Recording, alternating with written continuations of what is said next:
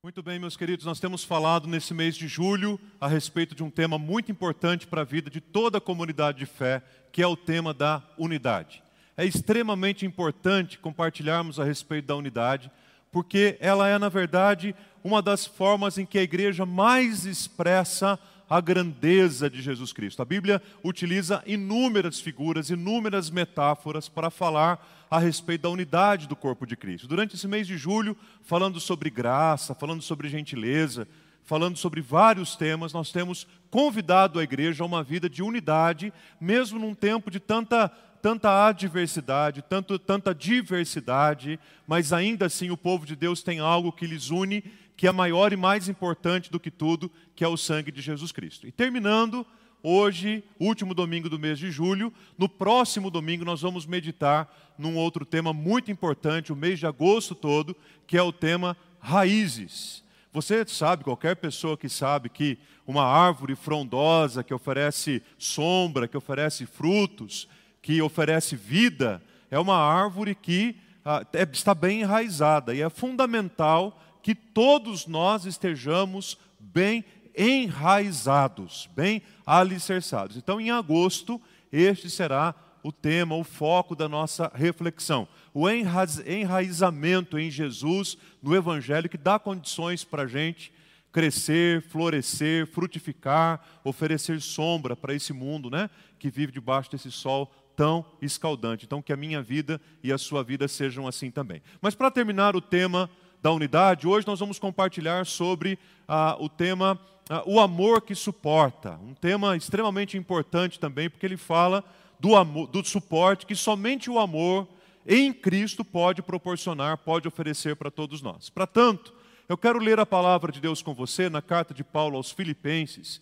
logo no capítulo 1, apenas três versículos, o 9, 10 e o 11. Você pode acompanhar aí pela sua Bíblia, pode acompanhar pelo nosso aplicativo aqui na tela, você que está em casa também aí, da maneira como for melhor para você. O mais importante é que você ouça e aquiete o seu coração agora para acolher a palavra de Deus no seu coração. Tá bom? Filipenses capítulo 1, de 9 a 11, a palavra de Deus diz assim ao nosso coração. E também faço essa oração. Então vejam, uma oração que Paulo faz em favor dos filipenses, que o amor de vocês aumente mais e mais em conhecimento e toda percepção, para que vocês aprovem as coisas excelentes e sejam sinceros e inculpáveis para o dia de Cristo, cheios do fruto de justiça que vem por meio de Jesus Cristo para a glória e para o louvor de Deus. Então Paulo diz: "Eu quero orar por vocês". E nessa oração o que é que ele pede? Que o amor aumente mais e mais. O amor que suporta. Vamos orar mais uma vez ao Senhor? Pai, muito obrigado porque até aqui o Senhor já tem falado aos nossos corações de tantas maneiras. E o Senhor tem agora uma palavra especial para o nosso coração na meditação, ó Deus. Fala conosco, usa, Senhor, a minha vida, espalha, Deus, a tua voz aqui nesse lugar, sopra, Senhor, o teu sopro, coloca uma palavra em cada coração, para que a gente saia daqui, Pai, com uma disposição nova, um coração cheio da tua presença e uma vida, Deus, em plena unidade com o corpo, uma vida em plena unidade contigo. Nos abençoe, Pai, para que seja sempre assim na nossa vida e na vida desta comunidade também. Em nome de Jesus, Pai, nós oramos agradecidos ao Senhor. Amém e amém.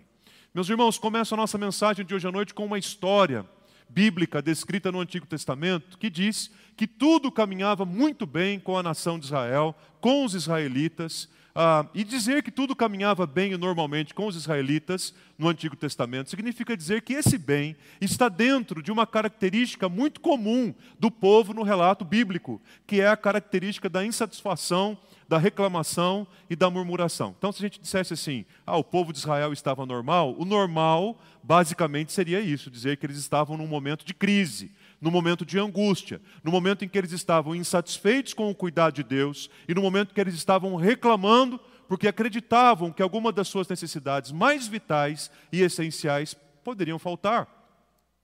E aí, todas as vezes que Israel projetava esse sentimento de insatisfação, esse sentimento, essa postura de murmuração que desagrada muito a Deus, tudo isso ficava projetado na figura de Moisés. E diz o texto bíblico, lá em Êxodo capítulo 17, que Moisés, diante da reclamação do povo, pela sede, pela necessidade da água, ele bate na rocha, a rocha passa a oferecer água, o povo se sacia, mata a sua sede, mas fica ali um, um momento difícil, um momento tenso. Naqueles dias, no vale de Refidim, diz a palavra que os amalequitas vieram com grande força contra os israelitas e começaram uma peleja, começaram uma batalha, começaram uma guerra sendo que Amaleque era o representante dos amalequitas e Josué era o representante dos israelitas. E eles começaram então a brigar, começaram a pelejar, começaram a guerrear. E aquilo não era apenas uma guerra entre dois homens, não era apenas uma guerra entre duas pessoas, aquilo era uma guerra política, aquilo era uma guerra que representava é, grandes interesses, era uma guerra que tinha implicações, inclusive, religiosas. Eram dois homens lutando e tinham muitas coisas em jogo naquela luta. E aí, uma luta muito intensa, uma luta demorada, inclusive, entre Josué e o Amalequita, que Moisés resolve então se posicionar num local estratégico e começa a orar a Deus e clamar a Deus pela vitória dos israelitas na vida de Josué. A grande questão é que o tempo começou a passar, as horas começaram a passar, o tempo começou a passar, e diz a palavra que os braços de Moisés eram pesados, e Moisés não deu conta de ficar com o braço levantado o tempo todo. Eu acho que seria normal para qualquer pessoa. Se eu pedisse, por exemplo, para vocês aqui levantarem o braço, e eu dissesse assim: olha, só baixem o braço no final do culto. Vocês vão ouvir hoje a mensagem com o braço lá em cima. Ou então só baixem o braço quando eu pedir. É bem provável que durante as primeiras palavras que eu viesse aqui a dizer, muitos já começariam a baixar o braço, não é? Muitos não aguentariam. Se eu dissesse aqui, o último a baixar o braço vai ganhar um prêmio, talvez alguém se esmerasse aí mais alguns minutinhos. Mas a gente não dá conta. Você vai dizer assim, pastor, eu não estou conseguindo nem pendurar roupa em casa, nem guardar aquele, nem pegar aquele edredom lá no armário lá em cima. E essa semana diz que vai fazer um frio muito forte e eu vou precisar de uma escadinha para pegar aquele edredom lá. E aí meus braços já doem. Quanto mais ficar alguns minutos enquanto o Senhor prega, quanto mais ficar um dia todo. Mas foi esse tempo que Moisés ficou. Tendo já uma idade relativamente avançada, um homem com braços pesados, com os braços para cima, orando ao Senhor, e algo muito curioso acontecia, diz a história. O que acontecia era que enquanto Moisés permanecia com os braços levantados, Josué prevalecia na batalha. Mas quando Moisés baixava os braços, quem prevalecia era Amaleque. Entendem então qual a importância de Moisés continuar com os braços levantados o dia todo? Aquilo poderia significar a própria vitória do povo inteiro. E aí então, como é que Moisés daria conta de, com os seus braços pesados, continuar lá com os braços levantados o dia todo? Eis que surgem dois personagens muito importantes. Estão longe de ser os personagens favoritos do povo. Estão longe de ser os personagens mais mencionados da Bíblia. Às vezes a gente nem lembra que eles existem. Chegam ali um chamado Arão e chega outro chamado Ur. E eles fazem algo muito interessante, dizem Êxodo 17, 12. E essa história que eu contei para vocês começa no 8 e vai até o 16. Diz que quando as mãos de Moisés ficaram pesadas, pegaram uma pedra, colocaram embaixo de Moisés para que ele se sentasse. Arão e Ur sustentavam as mãos de Moisés. Um sustentava de um lado, outro sustentava de outro lado, e o que foi que aconteceu? Assim as mãos dele ficaram firmes até o pôr do sol. E o que, o que aconteceu com a batalha? Josué prevaleceu e venceu contra Amaleque. O povo de Israel celebrou mais uma grande vitória pelo poder sobrenatural de Deus e os amalequitas foram amaldiçoados por Deus, historicamente, a partir daquele momento de Êxodo 17. Por que, é que eu estou contando essa história para vocês? E o mais importante, o que é que ela tem a ver com o texto de Filipenses que nós lemos? É que quando nós olhamos para esse texto, nós vemos dois homens com característica de gente que dá e oferece suporte para os outros. Arão de um lado e Ur do outro foram homens que ofereceram suporte a Moisés para que os seus braços ficassem levantados. Deixa eu fazer duas perguntas para vocês. A primeira delas: em algum momento da sua vida você já se sentiu como Moisés nesse episódio, nesse momento? Em algum momento você sentiu que você estava lá o dia inteiro com os braços levantados e os braços já estavam quase caindo e você já não estava mais aguentando ficar com os braços levantados e você sentiu que a derrota estava próxima e você sentiu que não conseguiria mais suportar e você sentiu que aquilo estava pesado demais para você. Mas de repente Deus preparou um Arão e um Ur para segurar os seus braços e sustentar os seus braços para que você continuasse com os braços levantados e assim obtivesse vitória. Já aconteceu isso com você? Agora deixa eu fazer a segunda pergunta. Já aconteceu em algum momento da sua vida em que, ao invés de você ser como Moisés, você foi como Arão e Ur e ofereceu suporte para a vida de outras pessoas? Você já teve esse privilégio, que é o privilégio de oferecer suporte para a vida de alguém? Eu acredito que a resposta para as duas perguntas será a mesma, a resposta será sim. Porque em muitos momentos nós nos cansamos sim, em muitos momentos nós fraquejamos sim, em muitos momentos nós sentimos que a derrota estava próxima, mas quando os nossos braços estavam quase caindo, Deus mandou Arão e Ur que sustentaram os nossos braços, e Ele nos colocou em pé novamente e nos deu vitória. Em outros momentos, Deus tocou no nosso coração para ligar para alguém, para falar com alguém, para dar uma oferta para alguém, para ajudar alguém de alguma forma, para abençoar a vida de alguém, para oferecer o ombro para alguém chorar em alguma situação, para estar presente naquele momento difícil e doloroso. E aí nós fomos como Arão e Ur na vida das pessoas, sendo instrumentos de Deus para que elas se levantem, para que os braços delas continuem fortalecidos, para cima, para o alto. Que bênção que é isso. E aí, quando a gente olha para o ministério do apóstolo Paulo, a gente vê na vida do apóstolo Paulo um homem que foi profundamente apoiado quando seus braços estavam levantados, mas ele também foi um grande apoiador. Vejam comigo, por exemplo, o relato descrito em Filipenses. Filipenses, que é conhecido entre os comentaristas bíblicos como a carta do amor, a carta da alegria, a carta da saudade. Filipenses uma das traduções bíblicas, talvez seja o único livro na Bíblia em que aparece a palavra, claramente a palavra saudade. Porque o relacionamento de Paulo e de Timóteo, os autores da carta, era, era tão intenso com essa igreja que eles se identificam como servos. Eles simplesmente se apresentam como servos diante daquela igreja. Eles não se apresentam como pastores, como apóstolos, como líderes, como querendo se colocar numa posição diferente da igreja. O amor e a intensidade do amor por aquela comunidade era tão grande que aqueles homens se apresentam àquela igreja como servos de Deus. Aqueles homens chamam aquelas pessoas de santos, de gente separada por Deus para a glória do seu nome, para o anúncio do evangelho no mundo naqueles dias. Ou seja, uma carta escrita por servos destinada para santos, e com um detalhe muito importante. Com uma observação de Paulo, logo no primeiro capítulo, no segundo versículo, ele diz assim: E vocês também, presbíteros, diáconos, leiam com atenção esta carta, ela é especialmente para vocês. Então, só para abrir um parênteses, presbíteros, diáconos, pastores, vamos reler a carta de Paulo aos Filipenses e procurar entender por que é que ele falou para a gente ler essa carta com especial atenção. Tem um recado aí para o nosso coração.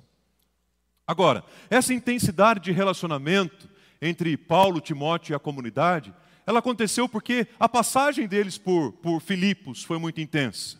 A segunda viagem missionária, como um todo, foi muito intensa. Foi em Filipos, por exemplo, que a, a, a Lídia não apenas teve um encontro pessoal com Jesus, entregou completamente a sua vida ao Senhor Jesus, como fez do seu trabalho um templo como fez da sua, da sua oficina, do seu laboratório, ela fez um espaço para a pregação e para a proclamação do Evangelho e se tornou uma grande proclamadora do Evangelho em Filipos. Tudo isso que eu estou dizendo para vocês está registrado em Atos capítulo 17. Foi em Filipos também que Paulo e Silas oraram pela libertação de uma jovem adivinhadora, em que ah, mercenários utilizavam da vida daquela moça para obter lucro próprio, mas eles libertaram espiritualmente aquela moça e a moça ficou completamente liberta, não apenas da astúcia do diabo, como daqueles homens mercenários. Foi em Filipos que, por causa da pregação do Evangelho, por causa do amor a Cristo, que Paulo e Silas foram encarcerados, foram açoitados, e quando estavam presos, à meia-noite, açoitados, cantavam louvores ao nome do Senhor e oravam juntos. Quando de repente foram surpreendidos pelas portas e portões das prisões que se abriram na linguagem do Evangelho, automaticamente, miraculosamente, pelo poder da graça de Deus, libertando aqueles homens. E quando eles menos esperavam, eles foram parar na casa do carcereiro que, minutos antes, quando viu aquela confusão acontecendo no cárcere, quis intentar contra a sua própria vida. Agora Paulo e Silas estão na casa do carcereiro, dizem a ele: Olha, crê no Senhor Jesus, será salvo, tu e a tua casa.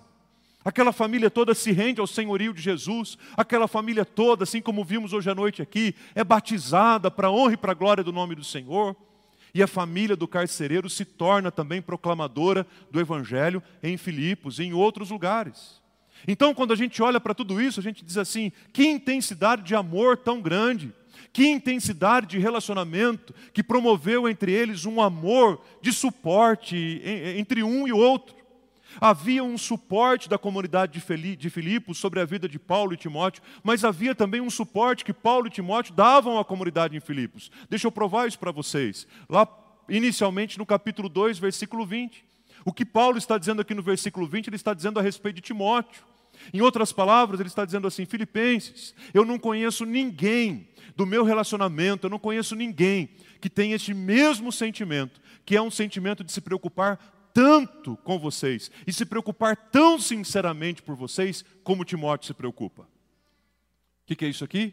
Intensidade de amor e de relacionamento. O que, que eu aprendo com isso? Eu aprendo que pastores precisam se preocupar com o seu rebanho sincera, profunda e intensamente. Deus nos chamou para isso. Nosso ministério começa aqui.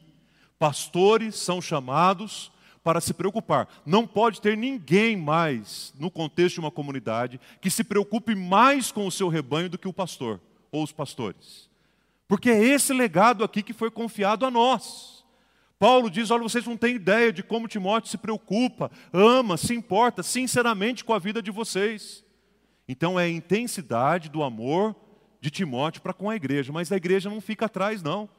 Lá no capítulo 4, versículo 16, Paulo dá um testemunho pessoal, dizendo assim: quando eu estava em Tessalônica, passando por lutas, passando por necessidades, passando por privações, passando por angústias, passando por necessidades, vocês cuidaram de mim, vocês oraram por mim, e vocês inclusive mandaram uma oferta, o que foi o suficiente para as minhas necessidades naquele momento, naquele lugar. Quer dizer, um, um, pastor que se moveu em direção à comunidade, mas uma comunidade também que se moveu em direção ao seu pastor. Por isso que eu digo que os primeiros intercessores que os pastores precisam ter é o seu próprio rebanho. Nós, pastores, precisamos da intercessão de vocês. As nossas famílias precisam da intercessão de vocês. Nós precisamos do cuidado de vocês enquanto rebanho conosco também. Isso é intensidade de relacionamento, de pastores que se preocupam sinceramente com o rebanho, mas rebanho que tem uma grande preocupação de cuidar dos seus pastores. Vejam que intensidade, que profundidade de relacionamento. Por isso que ele diz assim: Eu tenho um motivo de oração por vocês.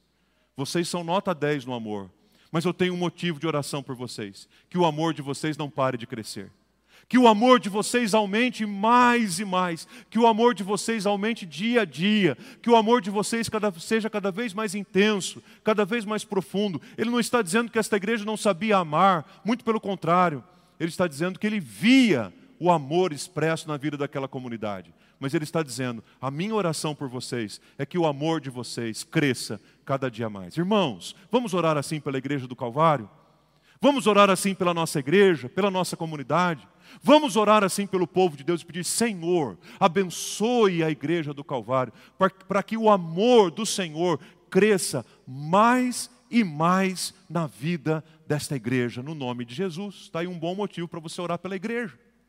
Pastor, pelo que eu posso orar pela igreja? Qual o motivo de oração que eu posso apresentar a Deus pela nossa igreja? Ore como Paulo orou pela igreja em Filipos, para que o amor aumente cada vez mais, até que a gente experimente esse amor que suporta todas as coisas. E deixa eu fazer com você três aplicações sobre esse amor que suporta todas as coisas. A primeira delas é o seguinte: o suporte que o amor gera, de suportar a vida um do outro, é o suporte incondicional, ou seja, eu estou à disposição para ser como Arão e Ur na vida dos meus irmãos incondicionalmente. Mesmo porque, na teologia de Paulo, algumas palavras se repetem em suas 13 cartas, e uma das que mais aparece é esta palavra, suportar. Uma delas está em 1 Coríntios capítulo 13, um texto que você conhece tão bem, um texto que fala sobre amor, o amor que tudo sofre, o amor que tudo espera, o amor que tudo crê, o amor que tudo suporta. Aquele amor que se eu não tiver, não adianta eu, eu dar os meus bens para o pobre, não adianta, não vai servir para nada. Se eu não tiver esse amor, de nada adianta. Mas vejam, normalmente as pessoas olham para 1 Coríntios 13 como se fosse um poema romântico. A gente ouve em casamento, um namorado que recita para a namorada. Tem poesias seculares como 1 Coríntios 13, ainda que eu fale a língua dos, dos homens e dos anjos. Tem músicas, né? Na música popular brasileira sobre esse texto. Tem uma série de coisas. Vale lembrar que esse texto não fala exclusivamente do amor necessariamente conjugal. Porque do capítulo 11 de 1 Coríntios até o capítulo 14, o texto está falando sobre igreja, sobre dons, sobre relacionamentos. E Paulo, em outras palavras, está dizendo assim: você pode ter o dom mais bonito, o dom que você considera o mais importante, o dom que mais aparece lá na igreja, o dom que talvez seja o mais evidente do seu ponto de vista, o dom que todo mundo gostaria de ter. Mas se você não tiver amor, não adianta nada você ter esses dons. Forte, né?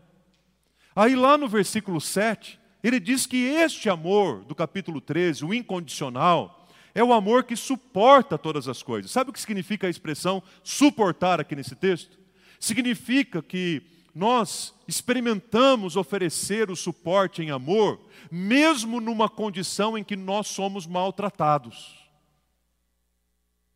O amor tudo suporta, de 1 Coríntios capítulo 13, significa isso oferecer suporte em amor, mesmo quando nós estamos em condição desfavorável ou somos maltratados. E aí você vai dizer, ah, pastor, para, para, aí já é demais, é demais para mim, o senhor deve estar de brincadeira, né? Quem é que vai conseguir oferecer amor àqueles que o maltratam? E como eu suporto até determinado ponto, mas não dá para suportar tanto assim. Ok, isso é, isso é suporte condicional. Se você diz, eu suporto até certo ponto, ok, mas você está no suporte condicional. O suporte incondicional é o suporte do reino, que começa na vida de Jesus, que está na cruz, sendo maltratado, mas ainda assim está amando, está perdoando, está dando a sua própria vida em favor daqueles que estão contra ele o maltratando. Então, o suporte em amor, em primeiro lugar, ele precisa ser um suporte incondicional. Ah, eu suporto até que. Não, isso é condicional. O suporte que o Evangelho nos convida a oferecer para os outros é um suporte incondicional. Segundo, esse suporte tão maravilhoso que a Bíblia fala também, a Bíblia fala que precisa ser um suporte mútuo. E aí, tudo aquilo que é mútuo é aquilo que acontece naturalmente entre uns e outros. Isso é mutualidade. Só para vocês terem uma ideia, no Novo Testamento, nós temos 25 expressões diferentes de mutualidade. Amai-vos uns aos outros, perdoai-vos uns aos outros, não, não vos vingueis uns dos outros, e assim por diante. A mutualidade é esse uns aos outros. Ou seja, é aquilo que eu faço para o meu próximo e é aquilo que ele faz para mim também. Só que tem um detalhe: isso não acontece por coerção, isso não acontece por constrangimento, e nem isso acontece como um fator ou elemento de dívida. Então vamos lá. Eu estendi aqui a minha mão e ofereci apoio ao meu irmão Hélio aqui. Então vou anotar, seu Hélio. E também ofereci ao Guilherme, vou colocar na minha listinha, Guilherme. Mas também ofereci a Júlia, então vou colocar aqui a Júlia. Ó, oh, pastor, está aqui na minha lista, ó. Todo mundo para quem eu estou oferecendo suporte, porque um dia eu vou cobrar. Um dia eu vou precisar. Está todo mundo aqui, pastor, na minha lista. Ó. O senhor falou da mutualidade do amor, eu anotei tudo aqui, porque a hora que eu precisar. Não. O suporte em mutualidade não é assim. Não é aquele que a gente oferece a mutualidade esperando que o outro também nos ofereça. É um suporte desinteressado. É o suporte de uns para com os outros, baseado, fundamentado, estabelecido no amor, como o mesmo apóstolo Paulo diz em Efésios, capítulo 4, versículo 2. Suporte mútuo, sem condições e sem interesses. Por último, esse suporte que nós estamos falando aqui é um suporte também perdoador.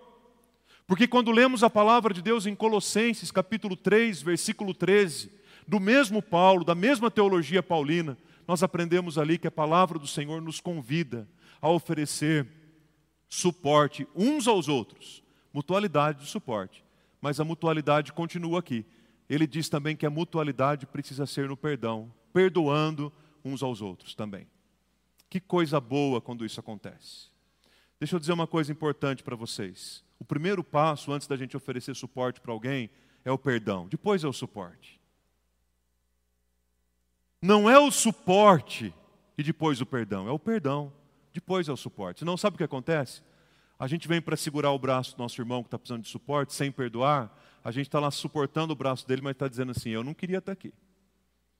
Eu não vou nem olhar para ele, não vou nem olhar, porque eu estou fazendo porque Jesus mandou, não é mais do que a minha obrigação. Então, estou aqui suportando o braço do meu irmão, mas olha, não estou nem vendo, viu? Quero nem ver, não quero me comprometer, não sei de nada do que aconteceu. Sabe o que é isso? É fruto de um coração que talvez não tenha ainda perdoado. Então, primeiro eu perdoo, e à medida em que eu perdoar, com a mesma intensidade que eu fui perdoado primeiramente por Cristo, o suporte, queridos, vai ser uma coisa natural, espontânea e até mesmo prazerosa. Você não vai suportar o braço daquele que te ofendeu, te entristeceu, te maltratou, para dizer assim: está vendo? Você fez o mal para mim, mas eu paguei o mal para você com o bem. Não, não é para dizer isso. Mas é para ter a leveza no seu coração, o desprendimento, a libertação em Jesus, de poder dizer: eu sustento o braço daquele, mesmo que tenha me ofendido nos momentos em que ele mais precisar, eu estou aqui para suportá-lo. Ah, meus irmãos, como o suporte é importante para a caminhada cristã. Principalmente o suporte que é oferecido em amor. Como Arão e Ur foram fundamentais para o suporte que Moisés precisou naquele momento. Como é que você pode oferecer suporte para alguém no nome de Jesus? Como é que você pode ser suporte para a vida daqueles que recebemos hoje à noite aqui? Como é que a gente pode ser suporte para a vida dessas crianças que temos batizado? Como é que você pode ser suporte para aqueles que sofrem? E como é bom sentir o abraço e o suporte da igreja. Recentemente nós passamos pelo Covid lá em casa e foram semanas difíceis demais, especialmente para a Cris. Vocês acompanharam, oraram, sabem disso. E meus queridos, sabe qual era o alívio que a gente tinha?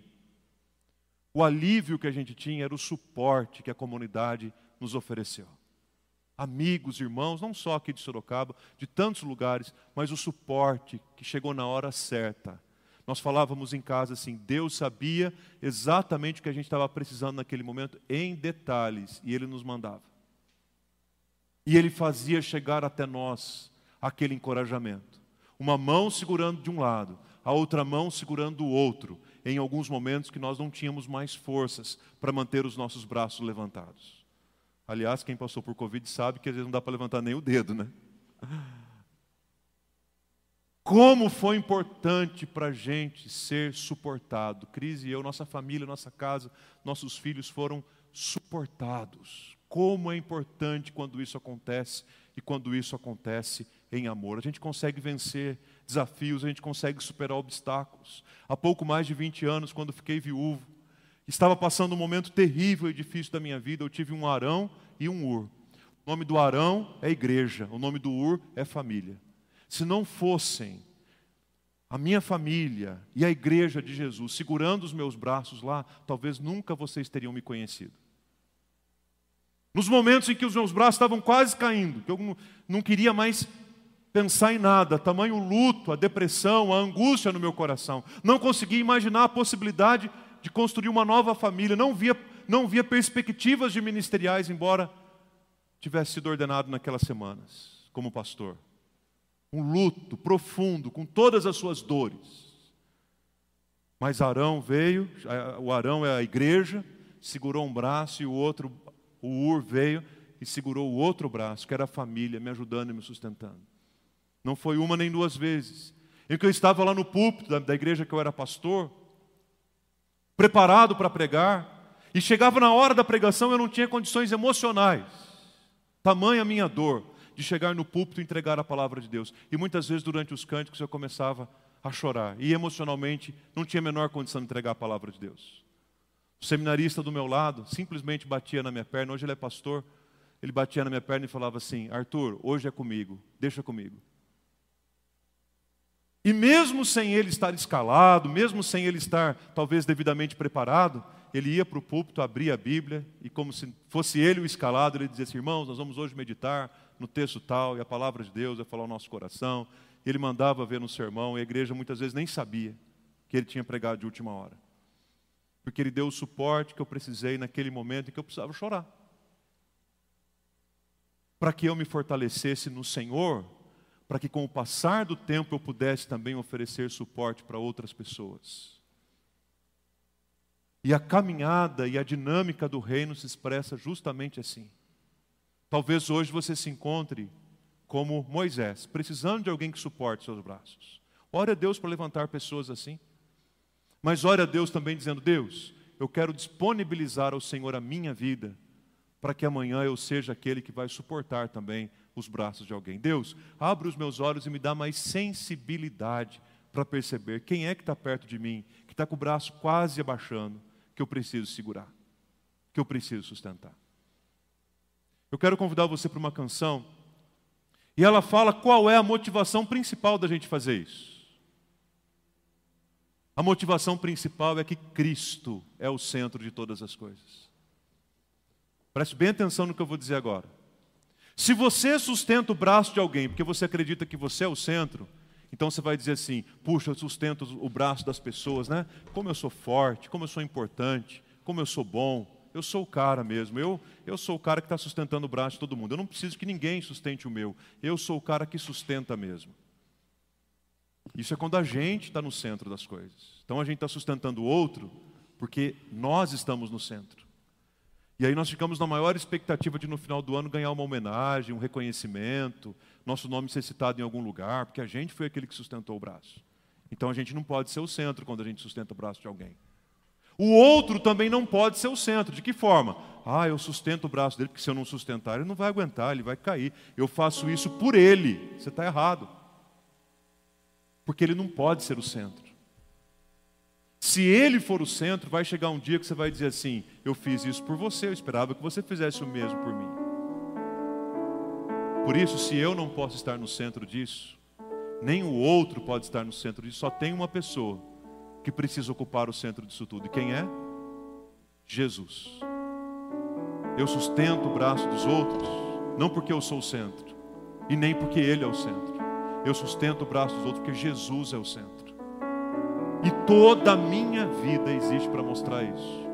Que a glória de Deus se revela na minha vida à medida que eu ajudo a sustentar os braços dos meus irmãos. Você pode se colocar em pé para a gente fazer dessa canção a nossa oração? Senhor, seja o centro de tudo, seja o centro da minha vida, seja o centro da minha história, seja o centro, mesmo quando estou sustentando o braço de alguém, ou quando os meus braços estão sendo sustentados por alguém.